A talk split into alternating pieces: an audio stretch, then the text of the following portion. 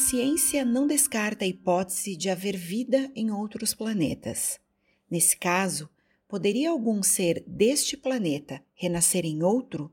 Como o Zen vê essa questão? Sem problema nenhum. Não há nada que nos diga que uma manifestação não pode acontecer em outros locais. Não há nenhuma preocupação a esse respeito. Mas a vida na Terra é muito, muito abundante e a quantidade de seres é imensa. Existem não só seres humanos, mas bilhões e bilhões e bilhões de outros seres. Se existe vida em outros lugares, é uma questão de probabilidade matemática. Se existe vida inteligente capaz de se comunicar, talvez seja muito mais rara do que nós pensamos.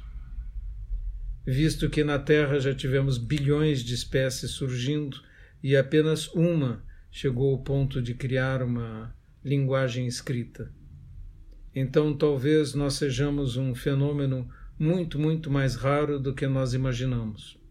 E a vida não seja um fenômeno quase óbvio quando há determinadas condições de temperatura, energia, tempo, estabilidade dentro de um determinado mundo. Mas as especulações a esse respeito não nos ajudam, porque agora o nosso problema é a vida agora, neste momento, como ela é, como nós nos sentimos. Esse é o objetivo do budismo. Que venhamos um dia a sair do nosso planeta, ou que sejamos substituídos por outra espécie melhor que a nossa, que talvez nós mesmos construamos, que façamos contato com outra civilização superior à nossa.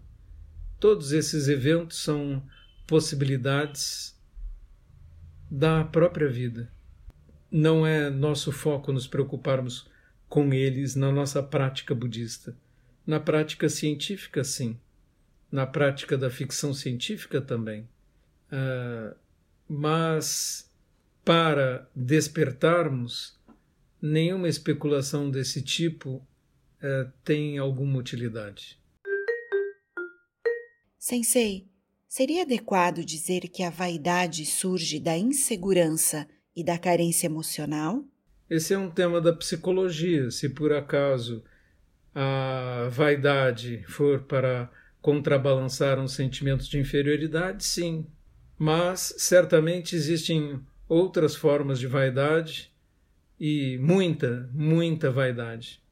O próprio Eclesiastes, um dos livros do Velho Testamento, diz que tudo é vaidade.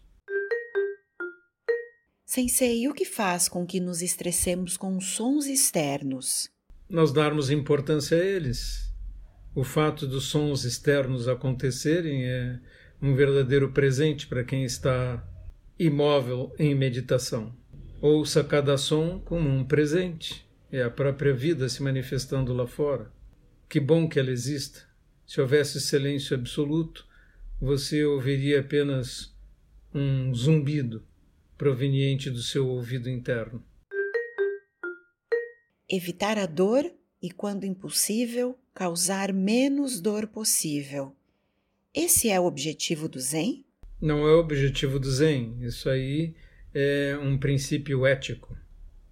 Devemos tentar causar o menor sofrimento possível para o maior número de pessoas.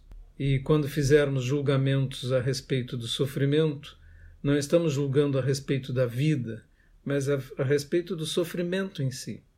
Então, muitas das discussões a esse respeito, se devemos respeitar uma vida ou outra, são discussões falsas porque nós mesmos não hesitamos em tomar um remédio e matar bilhões de seres dentro de nós mesmos.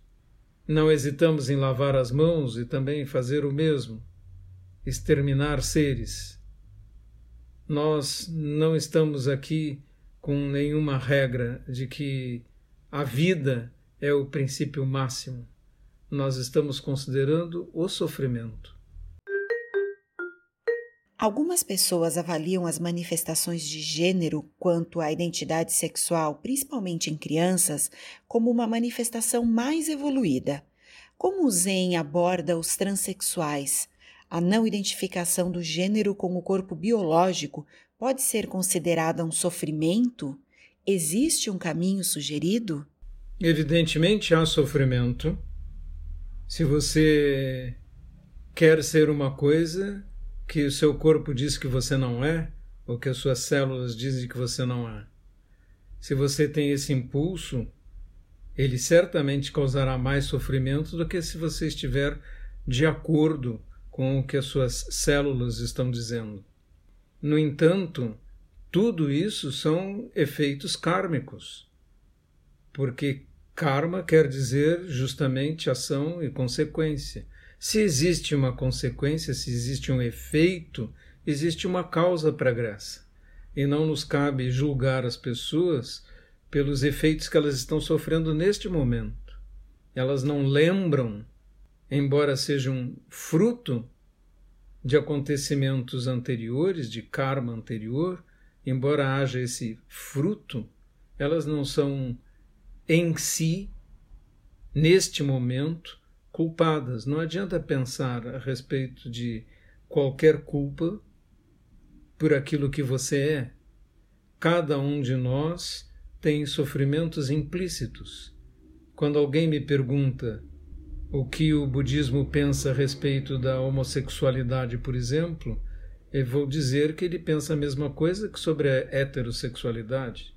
Como estão envolvidos desejos, como estão envolvidas paixões, sentimentos, ambos são fonte de sofrimento. No caso dos transexuais, mais sofrimento está implícito. Cabe a nós minimizarmos esse sofrimento e aceitarmos a situação presente e ver o que nós podemos fazer para que o sofrimento implícito em qualquer situação seja diminuído. Isso também vale para os heterossexuais. Para o ponto de vista do budismo, qualquer discriminação sobre os seres por qualquer característica que tenham, raça, gênero, cor dos olhos, se é homem ou se é mulher, não tem sentido algum. Assim, devemos uh, exercer nossa compassividade para com todos esses seres que sofrem justamente por estarem aqui, por se manifestarem. O simples fato de nós nos manifestarmos nesse mundo implica obrigatoriamente em dukkha, em insatisfatoriedade, subir e descer. Se a pessoa deve aceitar a condição em que vive, em que nasceu, sim, as pessoas devem aceitar aquilo que elas são, compreenderem o que são, compreenderem seus desejos, seus impulsos, suas condições físicas, devem compreender, mas devem compreender que o simples fato de estar aqui, de ter impulsos e de ter todos os desejos, esse fato, ele já é em si mesmo sofrimento. Então, quando Buda admitiu monges na ordem, a primeira regra era nenhuma atividade sexual de nenhum tipo, para ninguém. Essa é a, a regra primeira do Vinaya para os monges, para os veneráveis monges ascetas. Assim, não importa quais são suas inclinações, o caminho inicial ensinado por Buda para os monges foi abstinência absoluta. Hoje, na escola Soto Zen, são raros os monges que a praticam e a maioria de nós não são veneráveis monges, mas sim reverendos monges, porque casamos, temos filhos, temos vidas, não importa qual, temos conexões. Isso obrigatoriamente também nos amarra à vida e nos traz os sofrimentos inerentes ao fato de você estar com laços com outras pessoas, com família e tudo mais. Essa é que é a realidade. Eu acho que cada caso tem que ser examinado em separado e uma resposta genérica e fechada sobre uma situação como essa é difícil demais e não pode ser respondida. Todos os casos têm que ser examinados na sua particularidade, individualidade, excepcionalidade. Se eu pudesse dizer para mim mesmo, imagino, estivesse na situação de assim me sentir, seria mais liberador esperar que o fim desta vida viesse e que uma nova manifestação mais bem encaminhada surgisse, porque ela seria mais libertadora.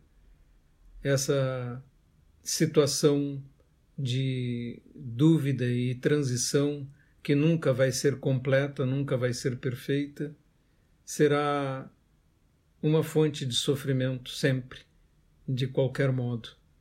Se opte por uma coisa ou por outra, o sofrimento é inevitável.